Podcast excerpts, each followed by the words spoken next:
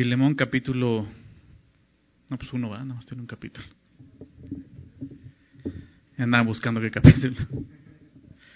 Solo son 25 versículos, por lo tanto es un solo capítulo. Y vamos a continuar el día de hoy. Desde el verso 4 fue donde nos quedamos la semana pasada. Eh, comenzamos a ver solamente la introducción, vimos el, el, contexto de lo que está sucediendo para entender lo que está pasando, lo que Pablo dice aquí. Y, y veíamos mucho, aprendimos mucho acerca de, reconciliación, que es creo que es el de los temas principales de, esta carta, porque es lo que Pablo está buscando. Una reconciliación es entre Filemón y Onésimo. Recuerdan un poco el contexto, eh, Filemón era, era un hombre eh, que, como era costumbre en ese tiempo, eh, tenía esclavos, por lo menos uno se menciona que es Onésimo, pero este Onésimo huye de Filemón, se escapa, y no solo se escapa, sino al parecer también roba, hurta algo de Filemón.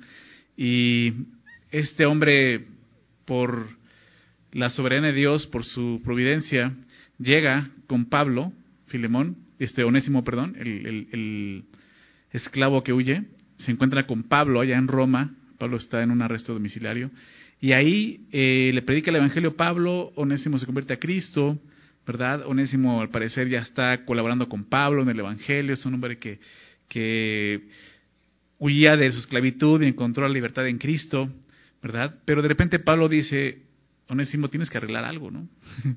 tienes huyendo, ¿no? Y, y sobre todo, pues eh, Pablo se, da cuenta, ¿no? O, o, en su plática, no me imagino cómo habrá sido que, que Onésimo empieza a platicarle, pues yo soy de Colosas, ¿no?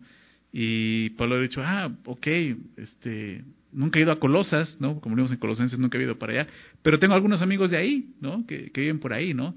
Este, uno que se llama Filemón, ¿no? Imagínate Onésimo cómo se quedó, ups, lo conoce, ¿no?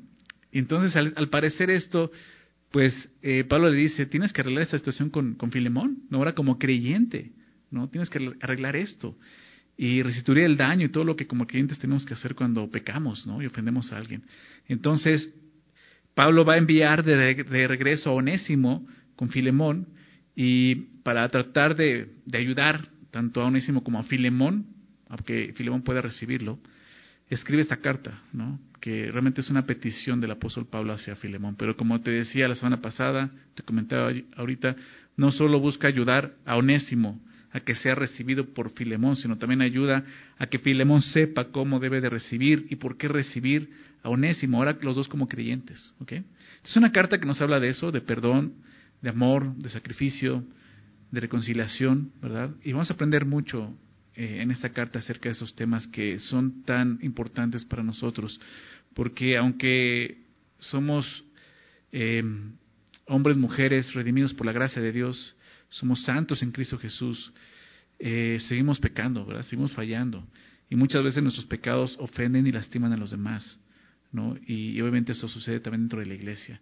Entonces, ¿cómo, ¿cómo tratar con estos temas de repente en la iglesia? Cuando alguien nos ofende, cuando tenemos conflictos con alguien, problemas con alguien, pues lo que vamos a aprender en esta carta nos va a ayudar mucho, ¿ok? Cómo hacer esto ya como creyentes, ¿no?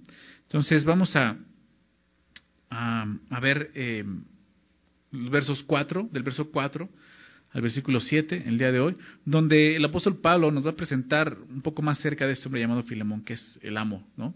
Al que le escribe la carta. Entonces, vamos a leerlo y después oramos para dar inicio. Dice el verso 4, doy gracias a mi Dios, haciendo siempre memoria de ti en mis oraciones, porque oigo del amor y de la fe que tienes hacia el Señor Jesús y para con todos los santos, para que la participación de tu fe sea eficaz en el conocimiento de todo el bien que está en vosotros por Cristo Jesús. Pues tenemos gran gozo y consolación en tu amor, porque por ti, oh hermano, han sido confortados los corazones de los santos. Señor, muchas gracias. Padre, gracias por permitirnos estar juntos esta mañana, Señor, aquí en este lugar para adorarte, para alabarte, Señor, pero también para escuchar tu palabra, Señor. Danos entendimiento de ella, Señor. Ayúdanos a estar atentos a todo lo que tú nos hables, Señor. Aprovechar, Señor, cada cosa que tú nos hables a través de esta carta, Señor. Por favor, dirígenos, que sea tu Santo Espíritu, Señor, gobernando nuestro corazón, Señor, nuestra mente, Señor, en el estudio de tu palabra, para que tú seas glorificado, no solo al escuchar, sino al poner en práctica las cosas que tú nos, nos enseñas, Señor. Por favor, que podamos salir de aquí, Señor, motivados, animados, Señor, a seguirte y a honrarte en este mundo, Señor. Por favor, te lo pedimos en nombre de Jesús. Amén. Entonces, pues, el propósito de la carta es esa, ¿no? Es pedirle a, un amo, Filemón, que perdone y reciba a su esclavo fugitivo llamado Onésimo. Por lo tanto, esta petición que Pablo le va a hacer a Filemón no, no es fácil, no es fácil. Eh, la semana pasada lo comentábamos, ¿no? Eh, tenemos que, considerar el contexto acerca de la esclavitud. ¿no? Era algo común. No es que Dios eh, esté apoyando, permita, consienta la esclavitud para nada, para nada. Eso creo que tenemos que dejarlo muy, muy claro. La semana pasada lo dije. Dios aborrece eso, ¿verdad? El privar a una persona de su libertad es un pecado, bueno, no es que sea más grande, pero delante de Dios es un pecado, ¿no? Y, es igual de como asesinar, ¿verdad? Entonces, eh, tenemos que ver eso. Pero en el contexto era, era algo, eh, era una costumbre, era algo hasta necesario, ¿verdad? Eh, todo el imperio romano estaba constituido mayormente por esclavos. Entonces funcionaba de esa manera. Muchos de ellos, como lo dije la semana pasada, ellos mismos se vendían como esclavos porque les iba mejor como esclavos. Aquellos que eran pobres les convenía mejor venderse como esclavos. No, no todos los amos eran crueles. ¿No? Aquí vemos uno, Filemón, lo vamos a ver el día de hoy. No todos los amos eran crueles, aunque había amos muy crueles, pero no todos eran así. Entonces muchos, eh, la esclavitud era algo que, se, que realmente se podía reconocer ¿no? Y, servía en la sociedad en ese entonces. El día de hoy, obviamente, eh, cualquier tipo de esclavitud es pecado delante de Dios, aunque se supone que la esclavitud ya, ya no debería de existir, ¿no? Ya, ya no solo es un pecado, sino es un delito el día de hoy. Sabemos que sigue habiendo mucha esclavitud, ¿verdad? Tristemente en nuestra sociedad hay mucha esclavitud, sigue habiendo eh, esclavitud de niños, de mujeres, ¿verdad? Se conoce como la trata ¿no? de mujeres. Y es triste eso, pero sigue habiendo. Pero eso, eso a Dios no le agrada definitivamente, es pecado delante de Dios, ¿verdad? Pero ¿por qué la Biblia, déjame hablar un poco de esto, vamos a hablar después cuando mencione esto, pero ¿por qué la Biblia entonces no ataca la esclavitud? ¿No? ¿Por qué no habla de la esclavitud así en este, en momento? Bueno, como vemos por el contexto, ¿verdad? Y sobre todo algo importante, ¿verdad? Hay, hay muchas cosas en la Biblia las cuales no, no habla directamente, pero hay una cosa que habla muy directamente y es muy claro. ¿Cuál es? El Evangelio de Jesucristo. ¿sí? Y el Evangelio, ¿no? El Evangelio fue lo que empezó realmente a abolir la esclavitud. Así que los cristianos se convirtieran a Cristo, empezaron a considerar realmente lo que era la esclavitud y a sus siervos. Entonces debemos de ver de, eh, eh, de esta manera la esclavitud delante de Dios. Es un pecado, ¿verdad? Pero también lo que va a destruir eso es precisamente el Evangelio, ¿verdad?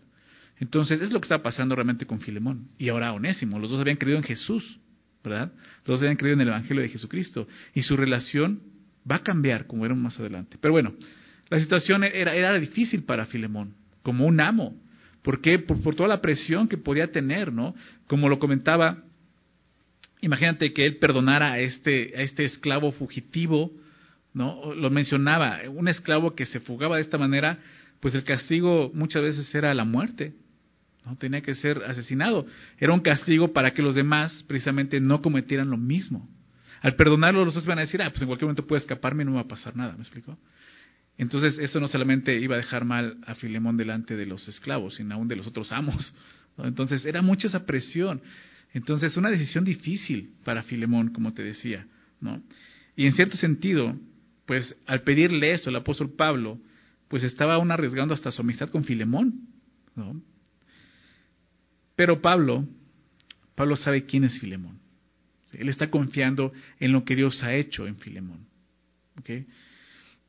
Él ha visto un fruto en su vida como cristiano. Y, no duda en mencionarlo antes de comenzar la petición. Es como si Pablo estuviera preparando el corazón de Filemón para recibir su petición. Y es lo que hace en esos primeros versículos. Empieza a reconocer el fruto que ha habido en la vida de, Filemón, mostrándole, hey Filemón, Dios ha hecho una, obra en tu, corazón. Y es como poner ese terreno, te decía, ¿para qué? Para hacerle esta petición. Entonces, a través de esos versículos, Pablo describe el carácter de Filemón y eso nos ayudará a buscar ese mismo carácter para poder enfrentar cualquier diferencia o problema que podamos tener con otras personas. ¿okay?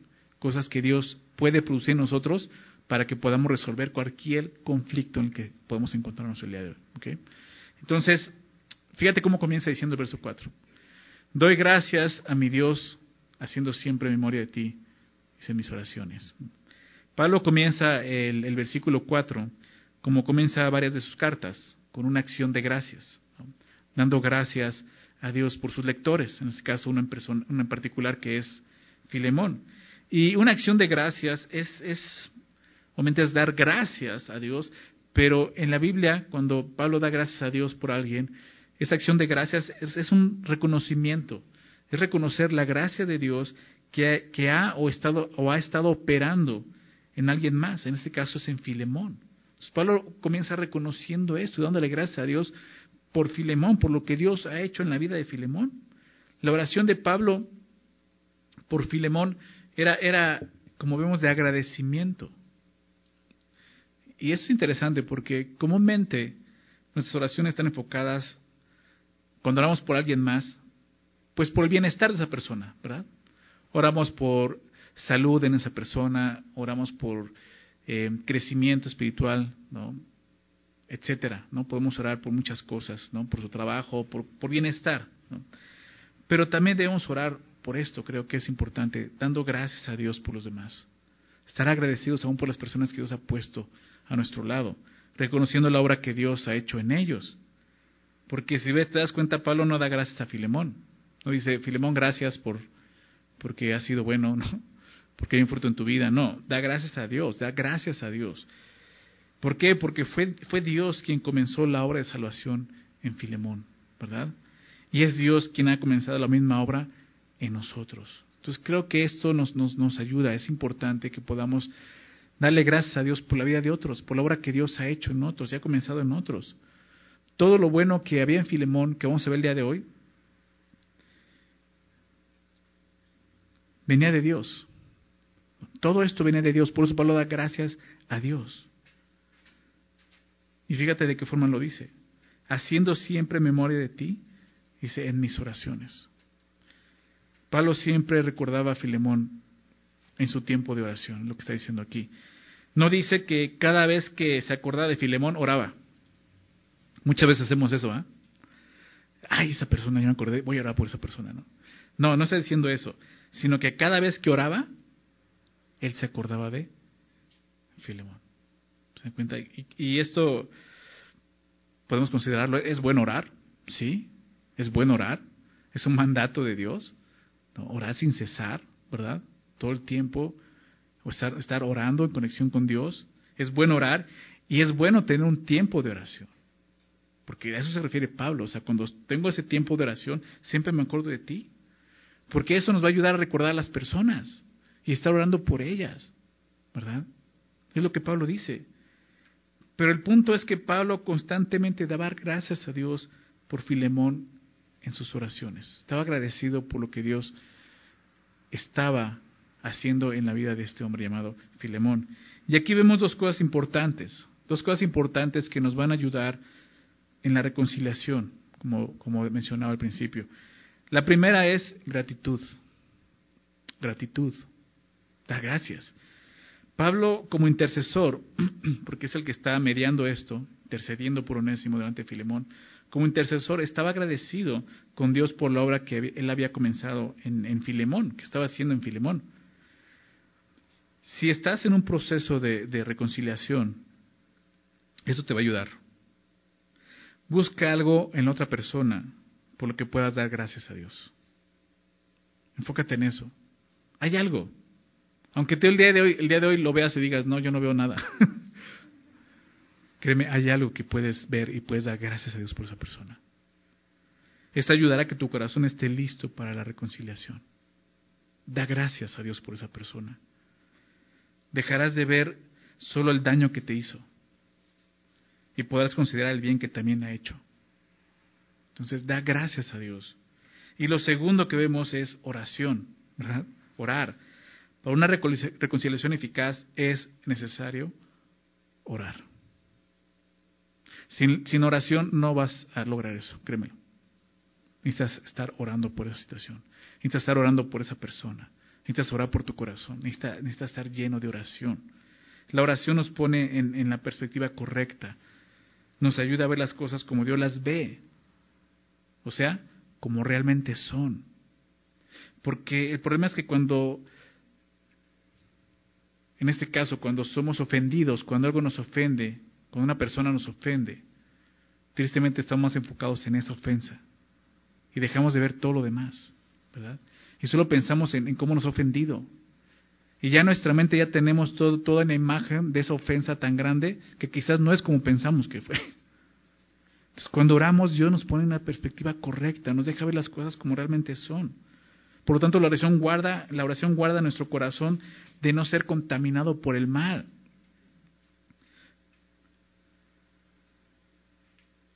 Si oramos por esa persona, Dios cambia nuestro pensamiento. Nos ayuda a ver lo que Él ve en la otra persona. Pero también me ayuda a ver lo que Dios está viendo en mí. Por eso es tan importante esto, esto también la oración. Jesús, creo que hay un ejemplo de esto, lo tenemos en nuestro Señor Jesús. ¿Recuerdas? Dice en Lucas 23, verso 34, Lucas 23, 34, cuando Él está en la cruz, imagínate en qué momento, en la cruz, ahí, colgado, crucificado, sintiendo todo el dolor y el peso del pecado de toda la humanidad. Los hombres están ahí al pie de la cruz burlándose de Él. O sea, esa imagen. ¿Y qué hace Jesús? Ahí en Lucas 23, 34. Y Jesús decía, Padre, perdónalos, porque no saben lo que hacen. ¿Qué está haciendo Jesús? Orando. Orando al Padre, ¿te das cuenta? En ese momento de dolor, de aflicción, cuando la ofensa estaba en su máximo esplendor, en ese momento Jesús estaba orando por sus transgresores. ¿Se dan cuenta? Es el ejemplo que tenemos. Me atrevo a decir esto, que uno de nuestros deberes cuando tenemos un conflicto con alguien es orar por esa persona. Porque si no, tu corazón se va a contaminar. ¿Verdad? O sea, la ofensa vas a empezar a verla más grande de lo que realmente es. Recuerda que nuestro corazón es perverso. Y tenemos que llevarlo al Señor. Entonces tenemos que orar para que Dios trabaje en nuestro corazón, para que Dios nos permita ver las cosas como realmente son para que podamos ver a esa persona como, como un hombre o una mujer, igual que yo, pecador, que falla, comete errores. Muchas veces sentimos una ofensa de alguien y esa persona ni por enterado. ¿Verdad? Y nosotros ya aseguramos que lo hizo a propósito. Ya aseguramos que tiene algo contra nosotros, que es algo personal. Ese es nuestro corazón perverso. Necesitas orar para que Dios ponga tu corazón en el lugar correcto. ¿Se dan cuenta?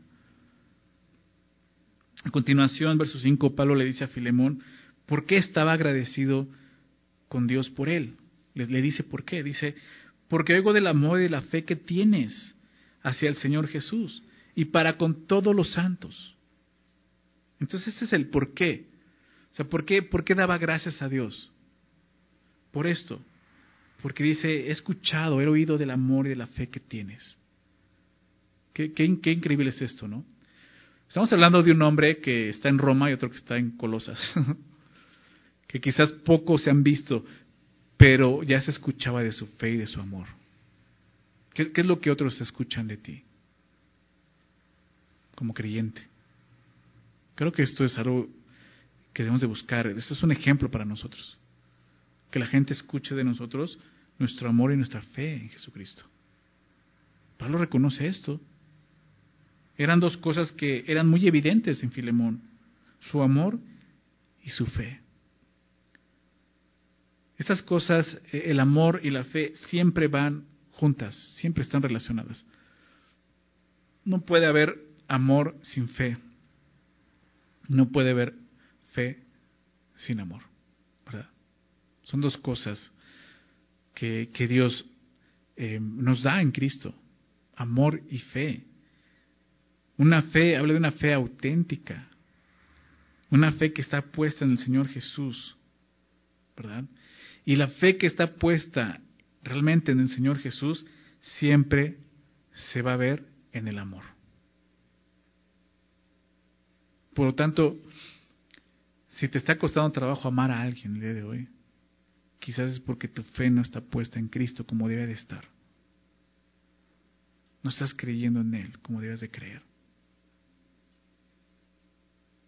Porque es algo que va junto, como vemos, Pablo reconoce el amor y la fe de, de Filemón. Y eso también es importante para que una reconciliación se lleve a cabo. Se necesitan de estos dos, de estos dos elementos, amor y fe. Amor y fe. Principalmente amor y fe, dice hacia el Señor Jesús, claro. Amar a Jesús, tener fe en Él, ¿verdad? Amar al Señor, ahorita lo vamos a ver. Pero ¿por qué tener fe en Jesús? Porque confiar en que Dios hace una, una obra también en esa persona, ¿verdad? A veces no creemos en Dios en ese sentido porque decimos, uy, no, este, este sí, ni la gracia de Dios lo va a alcanzar, ¿no? ni la gracia de Dios le va a servir a él sí, Dios no le puede decir, bástate mi gracia, como le dijo a Pablo, ¿no? Pensamos, o llegamos a pensar de esa manera. Y eso es no creer en Dios. No tener fe en que Dios está haciendo una obra en esa persona. Así como la está haciendo en mí. ¿Verdad? eso es importante. Y Pablo está reconociendo eso, tu amor y tu fe. Y, y, lo mismo. Pablo está preparando el terreno, ¿se dan cuenta? Para llegar con esta petición. Está diciendo, hey, Filemón, ya hay un fruto en tu vida. Lo he escuchado. Amor, fe. Dice, primeramente hacia el Señor Jesús. Sí, Filemón había manifestado un amor y una fe genuinas en el Señor Jesús.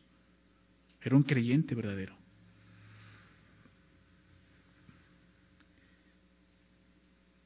Creemos que es fácil esto, amar y creer en el Señor. Pero la verdad es que no es tan fácil. Amar a Dios como nos dice en su palabra que lo hagamos. ¿Recuerdas cómo es? Amarás al Señor tu Dios con todo tu corazón, con toda tu alma, con toda tu mente, con todas tus fuerzas. Sinceramente no es tan fácil, ¿verdad? No es tan fácil. A veces pensaríamos que, bueno, pues amar a alguien que te ama como Cristo te amó, pues es fácil amarlo. Pero creo que tenemos un problema. Muchas veces ante el amor de Dios. Y cometemos ese error de ver el amor de Dios como, ah, pues Dios me va a amar de todas formas. O sea, aunque yo falle, Dios me ama. O sea, sí es cierto, pero tienes que considerar algo, que ese pensamiento no muestra amor a Dios. No estás amando a Dios como debías llamarlo. Realmente tu pensamiento debe de ser todo lo contrario. Si Dios me ama, yo no puedo fallarle. Mi respuesta a ese gran amor es amándole amándole y creyendo en Él. Nosotros le amamos a Él, ¿por qué? Porque Él nos amó primero, ¿verdad? Y, esa es la raíz. El amor de Filemón se reflejaba, eh, si te das cuenta, en esos dos sentidos. Porque dice, ¿no? Dice el texto ahí, el amor y la fe que tienes hacia el Señor Jesús y para con todos los santos. O sea, Pablo reconoce esto. O sea, no solamente al Señor Jesús, sino también a todos los santos. Y ese es el resultado precisamente de amar al Señor Jesús. Amar lo que Él ama. No importa cómo sea. Amar lo que Él ama. Acompáñame por favor a Primera de Juan. Y al estudiar esa, esa sección, eh, quizás leyéndola, vienen versículos de Primera de Juan a tu mente. ¿no? Tú sabes que Primera de Juan es una de esas cartas que, que nos confrontan. Es una carta donde dicen que no, no hay medias tintas, ¿verdad? O es blanco o es negro. Nada de que es gris, no. O sea, eres o no eres. ¿Verdad? ese es el, el mensaje de primera de Juan. O sea, ¿quién eres? ¿No? Y, y, fíjate lo que dice en el capítulo 4, primera de Juan 4, verso 19, que lo está ahorita. Nosotros le amamos a Él porque Él nos amó primero. Y ahí comienza esto. Lo que Pablo podía escuchar acerca de Filemón comenzó aquí. Que Filemón entendió el amor de Dios, el amor que ahora Dios tenía para con él. Y podía amarle. Nosotros le amamos a Él únicamente por esto, porque Él nos amó primero. Nosotros no podemos amar a, a, Dios de otra manera si no es primeramente aceptando y reconociendo su amor para con nosotros. Esa es la capacidad, no hay otra forma. Nuestro amor es totalmente egoísta. Aún si tú el día de hoy dices, yo amo a Dios, pero tú no has creído en su amor, no has entendido su amor, no lo estás amando como Él te ama y como Él te pide que le ames. Tu amor va a ser egoísta de alguna manera, porque es el amor sin Cristo, es egoísta, busca algo, ¿verdad? Cambio. Pero el amor de Dios no es así, es incondicional. Y nosotros podemos amarle a Él porque Él nos amó primero. El primer paso en todo esto lo ha dado el Señor, ¿verdad? Y tenemos que recordar eso. En una reconciliación tenemos que recordar que ya fuimos reconciliados con Dios por Jesucristo, por medio de su amor, ¿verdad? Entonces, al, recibir ese amor, lo que sigue es proyectar ese amor. Fíjate lo que dice el verso 20. Si alguno dice, yo amo a Dios, y aborrece a su hermano, ¿qué crees? Eres un mentiroso. Y, como te decía, aquí no hay medias tintas, o es negro, es blanco. Bueno, no, no lo amo, pero tampoco lo aborrezco. No, si no lo amas, lo estás aborreciendo. ¿Sí se dan cuenta? Así de sencillo. Si no lo amas, lo estás aborreciendo. Y el amor es algo activo, no es pasivo. Bueno, está bien, pero no, o sea, pues de lejito está bien, o sea, no, no le hago nada malo. Eso es aborrecerlo. Eso es lo que Dios nos enseña. O amas o aborreces. Y aquí lo dice. Si alguno dice, yo amo a Dios, pero aborrece a tu hermano, es mentira. ¿Por qué eres mentiroso? Porque no estás amando a Dios. Por eso dice el verso, eh, continúa diciendo el verso, yo amo a Dios, aborrece a su hermano, es mentiroso. Pues el que no ama a su hermano, a quien ha visto, ¿cómo puede amar a Dios a quien no ha visto? Algo tan, tan, tan abstracto como amar a Dios. ¿Verdad? ¿Cómo, ¿Cómo, lo podemos ver de una forma tan sencilla, tangente, ¿no? que es ama a tu, a, tu, a tu prójimo, ama a tu hermano? Eso que no podemos ver, cómo amar a Dios porque no lo ves, lo puedes ver en cómo amas a tu hermano. Así lo está diciendo aquí. Dios lo dice de esta manera. Si realmente amas a Dios, vas a amar lo que Él ama. ¿Y sabes qué ama a Dios? A los pecadores. ¿Verdad? Mas Dios muestra su amor para con nosotros, Romanos 5.8, en que siendo aún pecadores, aún pecadores, Cristo murió por nosotros. Ahí se mostró el amor de Dios, en que aún siendo pecadores, Cristo muere por nosotros. No cuando éramos buenos, no cuando ya habíamos decidido cambiar, cuando éramos pecadores, Cristo muere por nosotros. Ese es el amor de Dios.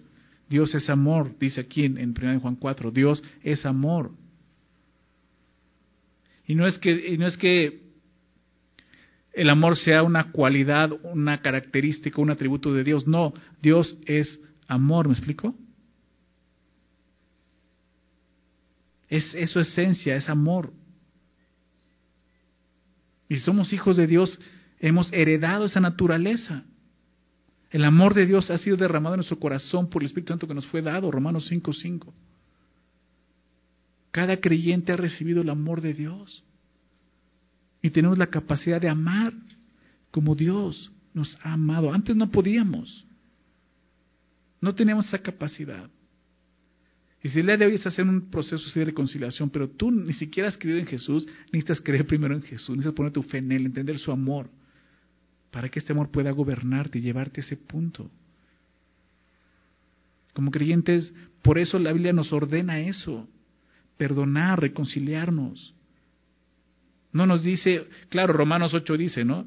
En cuanto depende, Romanos este 12, en cuanto depende de ustedes, estar en paz con todos los hombres. En cuanto dependa de ustedes, porque muchas veces la otra persona, y es hablando de no creyentes, no van a querer. Pero entre hermanos tenemos el llamado, la obligación, el mandato de reconciliarnos. Jesús lo dijo así, si vienes a dejar tu ofrenda al altar, pero tienes algo contra tu hermano, deja tu ofrenda y ve y ponte a cuentas con él. ¿Se dan cuenta? Y Jesús puede mandarnos eso, ¿por qué? Porque nos ya el día de hoy nos ha dado toda la capacidad y la habilidad para poder hacerlo. Tenemos su amor. Tenemos su amor. Y es a lo que Pablo está ahorita eh, eh, abogando por, por Filemón. O sea, amas a Jesús. Has mostrado ese amor. Y no tanto, o sea, has mostrado el fruto de ese amor que es amar a tus hermanos, amar a los santos.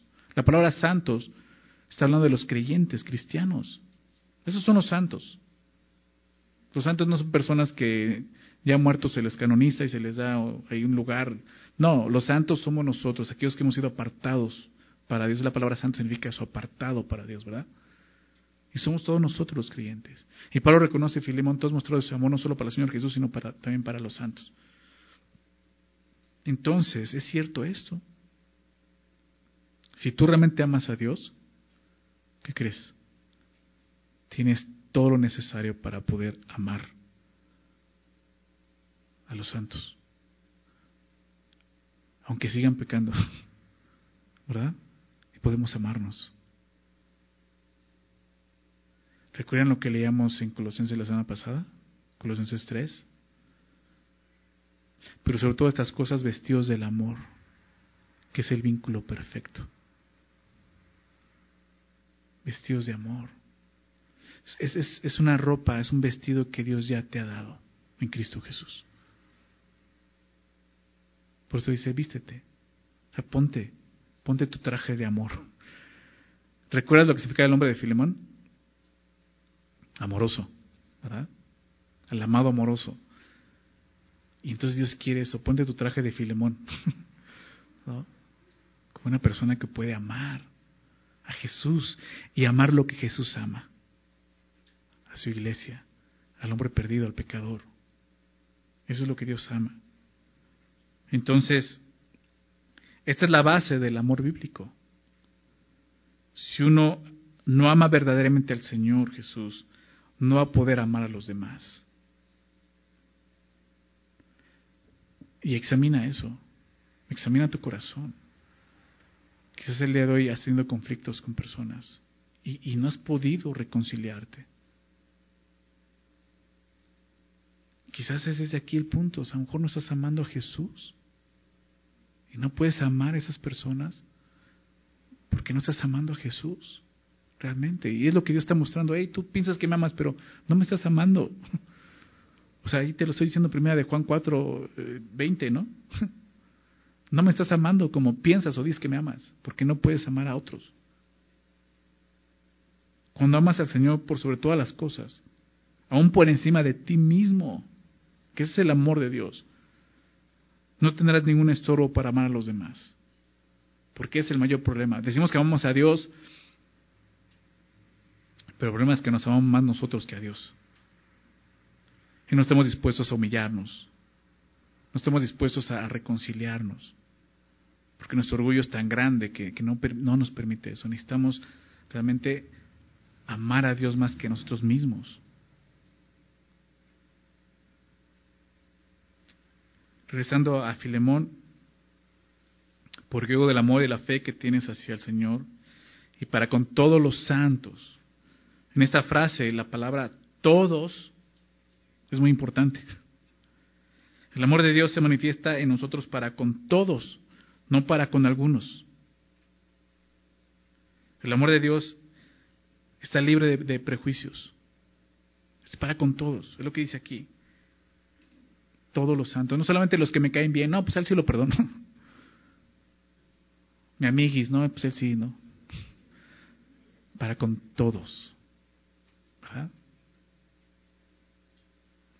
Aún para los que han fallado, para aquellos que quizás te han ofendido. Ese es el amor de Cristo. Filemón debía de seguir amando a todos los santos, entre los cuales se encontraba este nuevo santo llamado Onésimo. Porque cuando Onésimo huye no era cristiano, pero ahora que lo regresa Pablo, ¿qué crees? Es un santo. Ha sido rescatado por la gracia del Señor Filemón. A ese grado. Verso 6, vamos a continuar. Dice, para que la participación de tu fe sea eficaz en el conocimiento de todo el bien que está en vosotros por Cristo Jesús. E, en el griego este versículo, esos versículos son difíciles de traducir. Si tú lees otras versiones vas a ver que de repente dicen cosas diferentes. Y, realmente no se sabe con exactitud de qué está diciendo. Pero creo que el contexto nos da entendimiento de lo que está diciendo aquí Pablo. Dice, para que la participación de tu fe. Y aquí, para empezar, cuando dice para qué, nos muestra que esto es lo que oraba Pablo por Filemón. Daba gracias a Dios, pero también oraba esto. Ya nos dijo por qué daba gracias, ¿verdad? Por el amor y la fe que había escuchado. Pero oraba por qué? Para que la participación de su fe sea eficaz en el conocimiento de todo el bien que está en vosotros por Cristo Jesús. La palabra participación es, importante aquí en, este, eh, en este versículo y en, la carta. La palabra es koinonía. Si tú conoces un poco de, de, griego, sabes que esa palabra es, es importante para nosotros. Koinonía, que significa comunión. Comunión, literalmente es eso, común, unión, algo que nos une, ¿verdad? Algo que tenemos en común y nos une, comunión. Se traduce también en la Biblia como, como participación, ¿verdad? O compañerismo, lo conocemos como compañerismo, porque es eso, nos, nos, está uniendo. Por lo general se traduce así, comunión, pero significa mucho más que disfrutar de un compañerismo, de una compañía. Se refiere a la participación de todos los aspectos de la vida, considerando la comunión que tenemos con Cristo, que se expresa en la comunión con su cuerpo, que es la iglesia. Eso también lo dice Juan, primera de Juan, capítulo 1, verso 3, primera de Juan 1, 3. Lo que hemos visto y oído, dice el apóstol Juan, eso os anunciamos, hablando del testimonio acerca de Jesús. Eso os anunciamos. ¿Para qué? Dice, para que también vosotros, ustedes, tengan comunión con nosotros. Esa comunión, coinonía es la palabra también aquí, comunión. Para que tengan comunión con nosotros. Pero dice algo más, y nuestra comunión, nuestra coinonía, verdaderamente es con el Padre y con su Hijo Jesucristo. Es esa comunión que tenemos. Y algo que tenemos que, recordar, tienes conflictos con alguien el día de hoy en la iglesia, recuerda esto. Somos llamados a esta comunión. Y nuestra comunión es con Jesucristo y con el Padre principalmente. Pero de esa manera, vuelvo lo mismo, se va reflejada en nuestra comunión con los hermanos. Nuestra comunión con los hermanos va a mostrar cómo está el día de hoy nuestra comunión con el Padre. ¿Me explico? Por eso dice, verdaderamente es con Él. Es muy evidente que una de las cualidades de Filemón era esto, participar. Era un hombre, como vimos la semana pasada, probablemente económicamente, pues, eh, pues bien, ¿no? Tenía dinero, tenía esclavos, tenía una casa donde podía eh, hospedar una iglesia. Entonces, muy posiblemente una persona que tenía dinero, vivía bien. Y un hombre que era generoso, participaba, es lo que Pablo reconoce aquí, para que la participación, tu fe y Pablo reconoce eso porque, porque le va a pedir que sea más participativo, que sea más generoso, ahora con Onésimo. Una manera muy clara de ver una fe eficaz es a través de, de esto, de la reconciliación, lo que Pablo le va a pedir a Filemón. Una participación de nuestra fe. Y aquí vemos algo importante, nuestra fe nos lleva a participar en comunión. Dejar a un lado la comunión, el compañerismo, la participación unos con otros, estamos dando una falta de fe en tu corazón. Una falta de fe en Dios. La fe en Jesús nos lleva a tener esa comunión porque somos un cuerpo, entendemos eso, no somos un cuerpo, el cuerpo de Cristo. Somos llamados a la comunión. Y Pablo está reconociendo eso. Y ora eso para que esa participación de tu fe sea eficaz sea eficaz. Vuelve lo mismo, Pablo está preparando el terreno. Como dicen algunos, está dándole esa sobadita y esa nalgadita para meter la inyección. está recordando lo que Dios ha hecho, la obra que Dios ha hecho en él, pero también dice, oye, pero, pero puedes más, puedes hacer más. Yo oro para que esa fe sea más eficaz. Y dice esto, que, esa es la parte como que complicada de entender. Dice, en el conocimiento de todo el bien que está en vosotros por Cristo Jesús. A veces no conocemos lo que Dios nos ha dado en Cristo hasta que lo compartimos con alguien más. Por ahí va lo que está diciendo aquí. No nos damos de, cuenta de lo que realmente tenemos en Cristo hasta que Dios lo produce en nosotros. ¿Me explico? Es el sentido de lo que, de lo que Pablo pedía por Filemón que cuanto más eficaz fuera la participación de su fe, más conocimiento tendría de todo lo bueno que está en nosotros por Cristo Jesús. Y usa el, plural vosotros. No, no habla de él aquí cuando dice vosotros. ¿Por qué? Porque es un hecho que todo cristiano ha sido bendecido con toda la bondad de Dios en Cristo Jesús. Y eso es para todos nosotros. hay tantas cosas que Dios te ha dado, que nos ha dado, que ni conocemos. Es lo que está haciendo aquí. Déjame leer un versículo que siempre me, ha llamado la atención, me ha gustado mucho. El último versículo de Efesios capítulo 1, Efesios 1, versículo 23. Efesios 1, 23. Bueno, voy a leer del verso 22 para entenderlo. Dice, y sometió todas las cosas, hablando de Jesús, que sometió todas las cosas bajo sus pies, y le dio por cabeza sobre todas las cosas a la iglesia. hablando de cómo Cristo es la cabeza de la iglesia, la cual dice su cuerpo, la iglesia es su cuerpo. Pero ve lo que dice ahora, la plenitud de aquel que todo lo llena en todo. Qué increíble lo que dice Pablo aquí. O sea, la iglesia, lo que está haciendo aquí es esto. Y, es que cuesta trabajo entenderlo, pero eso es lo que está diciendo, porque nuestra razón sea lo contrario, que también es real. ¿A qué voy? Dice aquí que la plenitud de Cristo es la iglesia. Comúnmente pensamos que la plenitud de la iglesia es Cristo, y sí es cierto. En Él estamos completos, dice Colosenses. ¿verdad? La plenitud de Dios en Cristo Jesús. Pero aquí dice algo importante, que la plenitud de Cristo es la iglesia. La plenitud de aquel que todo lo llena en todo. Y esto quiere decir que Dios nos ha dado todo el bien y todas las cosas y las bendiciones de Dios. ¿Te das cuenta? La iglesia es eso. Dios ha derramado su bien en cada creyente por medio de Cristo, su plenitud. Todos hemos recibido su bien, cada creyente. Pero si no lo ponemos en práctica, aunque ese bien esté en nosotros, nunca lo vamos a conocer. De eso está hablando Pablo. Vuelvo a leer, el versículo 6 de, de, Filemón. Para que la participación de tu fe sea eficaz en el conocimiento de todo el bien que está en vosotros por Cristo Jesús. O sea, le está diciendo casi, casi, Timoteo, bien, has mostrado amor, fe, pero ¿qué crees? Puedes dar más. ¿Por qué? ¿Por qué tantas cosas? que Dios quiere mostrarte que te ha dado, que aún no conoces. Y una de ellas es poder reconciliarte con Onésimo. Y velo de esta manera. La situación en la que Dios te ha puesto el día de hoy. Quizás un conflicto entre hermanos, no sé lo que sea. Es una oportunidad para que tú puedas conocer todavía más acerca de lo que Dios te ha dado en Cristo. Es lo que está diciendo aquí.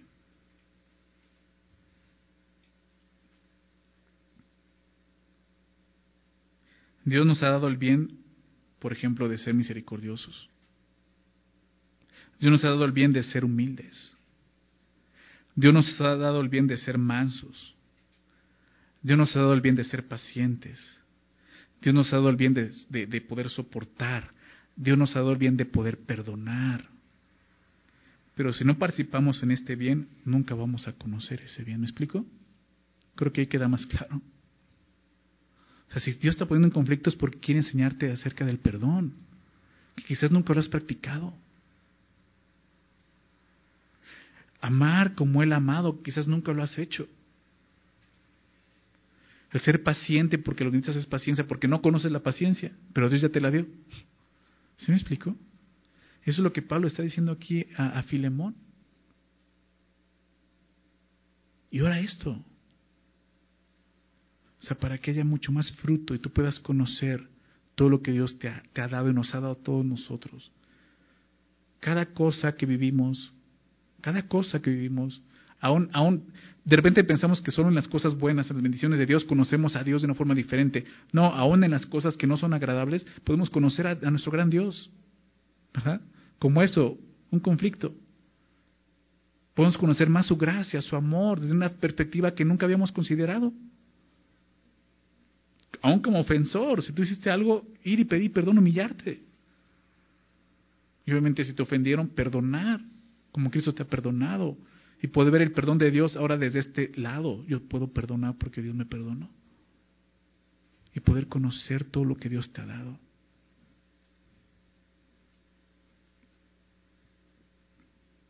Pablo ora esto por Filemón. Y creo que es bueno que oremos esto por otros. Pero más bueno es que lo oremos por nosotros mismos, ¿no te parece? Señor, ayúdame a conocerte más. Señor, ayúdame a conocer más todo lo que tú me has dado en Cristo. Es una oración que quizás se oye bonita, pero en la práctica pues no va a ser tan fácil. Pero ve la bendición, vas a poder conocer más todo lo que Dios puede hacer a través de ti y en ti. Que el Señor nos ayude a conocer todo el bien que tenemos por Cristo Jesús. Porque así es, al final dice eso por Cristo Jesús. Todas estas cualidades que tenía Filemón, estas virtudes como el amor, la fe, la comunión, no provenían del mismo, sino que estaban en él por, por quién, dice el texto, por Cristo Jesús. Y esto nos recuerda totalmente algo que si ahora existe algún bien en nosotros, como vemos amor, fe, comunión, mansedumbre, perdón, humildad, es por lo que Cristo ha hecho en nosotros. Nada más por eso. Solo Cristo tiene el poder de cambiar un corazón egoísta en un corazón generoso. Esa es la verdad. Y Pablo está dándole gloria a Dios con todo esto. hay cierto conocimiento del bien de Dios en nosotros que no conocemos hasta que experimentamos la reconciliación. Por eso te decía la semana pasada que cuando llegamos a ese punto, con toda la gracia y, todo lo que Dios nos ha concedido, llegamos a poder reconciliarnos con otra persona, un hermano en Cristo, esa comunión se fortalece. ¿Te acuerdas que decía eso? Ya es diferente, porque hemos aprendido tanto de Dios a través de esa persona que terminamos dando gracias a Dios, ¿verdad? Y se fortalece esa comunidad. Es increíble poder ver el poder de Dios. Pero ese es el amor de Dios. Eso es lo que el Evangelio representa para nosotros.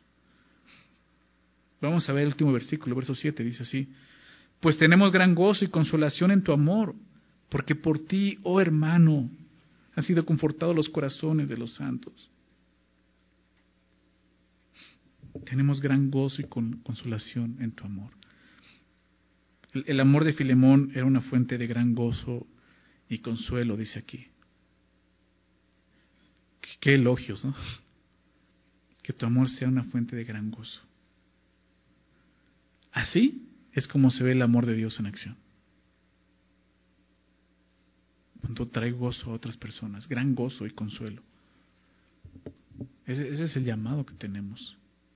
Entonces ya vemos que el amor no solamente es no eh, este, ignorar a la persona, ¿no? O sea, indiferente, ¿no? Eso es aborrecer. El amor es activo, el amor va a producir gran gozo, consuelo en otras personas. El amor nos lleva a eso, a rendirnos, a glorificar a Dios, a poder consolar a otros. Así como el amor de Cristo nos da gran gozo y consolación, así debe de actuar su amor a través de nosotros los creyentes. Porque sí, o sea, de, parte de Jesús lo experimentamos y dices, claro, o sea, el, de repente un día entender el Evangelio y encontrarme salvo por gracia, gran gozo hubo en mi corazón. ¿Recuerdas ese día? Cuando reconociste a Cristo y aceptaste, viste condición, dijiste, wow, un Salvador y Jesús es Salvador, hubo gran gozo en tu corazón y gran consuelo. Dios te consoló grandemente. Pero así debe de operar el amor en nosotros los creyentes. Una extensión de ese amor. Cuando el Señor nos permite experimentar el perdón y la reconciliación, los cuales son frutos de su amor, podemos experimentar gran gozo y consuelo, consolación. Y Pablo le dice, ya ha sucedido esto en tu vida, Filemón, tenemos gran gozo y consolación en tu amor. Y dice, ¿por qué? Porque por ti, oh hermano, han sido confortados los corazones de los santos. Y Pablo reconoce lo que el amor de Dios ha hecho en, Filemón al confortar los corazones de los santos. Tú lo has hecho en tu participación, en ser generoso, has ayudado a mucha gente, Filemón, y les has consolado grandemente. La palabra, cuando dice aquí, han sido confortados los corazones. La palabra confortar tiene el sentido de hacer cesar una labor con el fin de recobrar fuerzas. Por eso se traduce también como en la Biblia esa palabra como reposar o descansar, confortar. Es una palabra que el Señor Jesús utilizó en Mateo 11:28, cuando dijo, venid a mí todos los seis trabajados y cargados, y yo os haré descansar. Esa es la palabra, confortar, descansar. Y Pablo reconoce esto en, en Filemón. tú has, le has dado descanso a los corazones de los santos. Los has amado, les has dado descanso. Es lo que vemos. Este hombre tenía la habilidad de, de hacer esto, confortar a los demás. Porque en él se manifestaba, como vimos ya, el amor de Dios.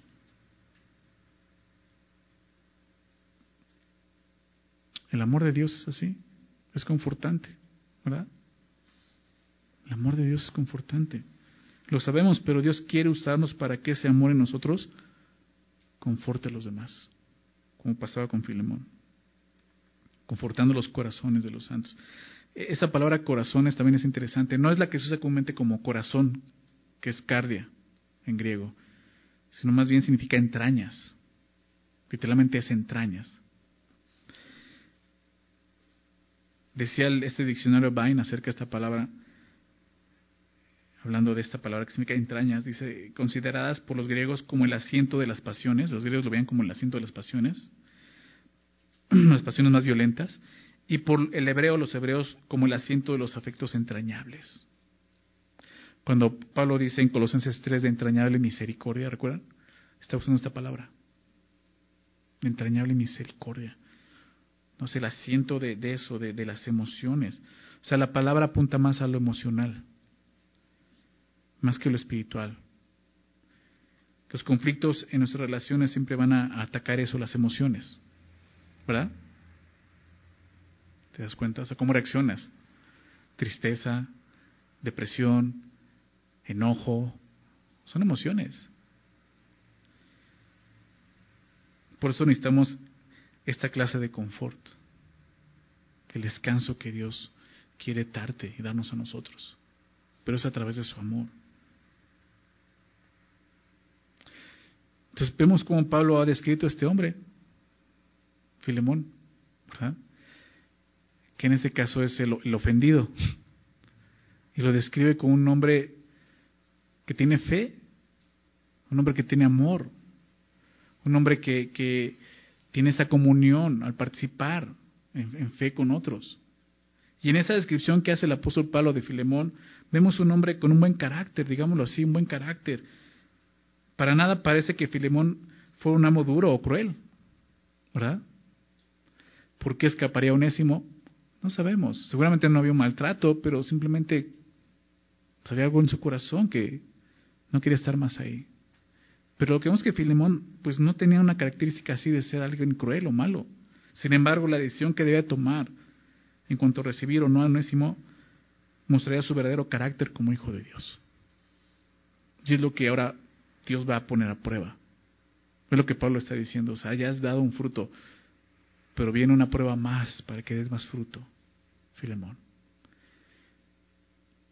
Y creo que tenemos que verlo de esta manera nosotros. Nuestra vida como creyentes, muchas veces pasamos por pruebas, situaciones, porque es donde Dios forma un carácter en nosotros. Donde Dios nos muestra y nos da, nos, muestra, nos da el conocimiento más bien de todas esas cosas que ya nos ha dado, como veíamos en el texto. Entonces, creo que eso nos ayuda a entenderlo y, poder enfrentar cada situación de esta manera, como Dios la está viendo. Es una oportunidad para que Dios siga forjando la imagen de su Hijo en mí, para que yo siga conociendo todo lo que Dios me ha dado en Cristo, para que yo pueda seguir creciendo en amor, en fe. Dios quiere eso. Dios quiere que amemos de hecho, no solo de palabra, ¿verdad? Es fácil servir y amar a los, que a los que se portan bien con nosotros. Es muy fácil hacerlo. Pero recordemos que el verdadero amor de Dios va más allá de amar a los que nos caen bien. El amor de Dios ama lo que no merece ser amado. Y eso es exactamente lo que Pablo le va a pedir a Filemón. Amar a la persona que lo había ofendido. A un esclavo fugitivo que le había hurtado, a Onésimo.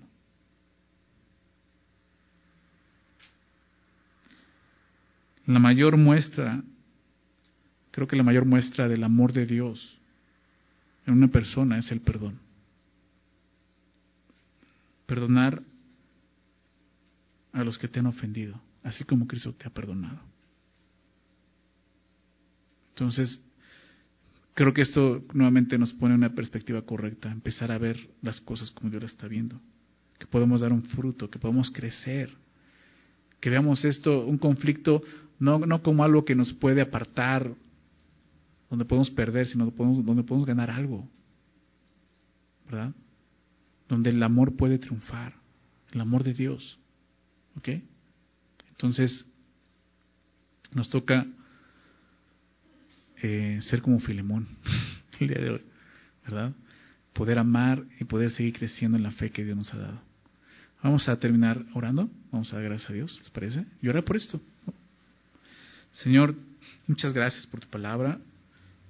Gracias, Señor, por, por la obra que tú has comenzado en nosotros, esta obra de salvación, como lo mencioné, lo hiciste en Filemón, había un fruto ya de esa obra, Señor. Pero sin duda a través de esta situación con Onésimo, Señor, eh, le ibas a pedir más frutos, Señor. Y es así, Señor. Tú quieres que seamos creciendo en fe, en amor, y es a través algunas veces de los conflictos, Señor, que tú permites en nuestras vidas, que los, usas para que podamos crecer. Ayúdanos a verlo de esa manera, Señor. Ayúdanos a enfocarnos en las cosas que tenemos que enfocarnos. Ayúdanos a orar, como veíamos, tan importante, Señor. Estar orando, Señor, por aquellas personas, aun con las que podamos tener algún problema. Orar y no dejar de orar por ellos, Señor. Orar porque ahí es donde tú, Señor, nos muestras, nos enfocas, Señor. Nos muestras lo que está sucediendo correctamente, Señor. Dar gracias a Dios, dar gracias a ti aún por esa persona, porque nos ayuda a ver no solo lo malo, sino aquellas cosas buenas que también hay, Señor. No dejar que nuestro corazón se contamine, Señor, de tanto pensamiento malo, Señor. Tantos dardos de fuego del enemigo que quieren llenar nuestro corazón de maldad, Señor. Ayúdanos a estar orando, Señor. Y que ese amor y esa fe puedan ser genuinos en nosotros, Señor. Puedan mostrarse que sean frutos, Señor. Así como, como Filemón ya lo había mostrado y Pablo lo había escuchado,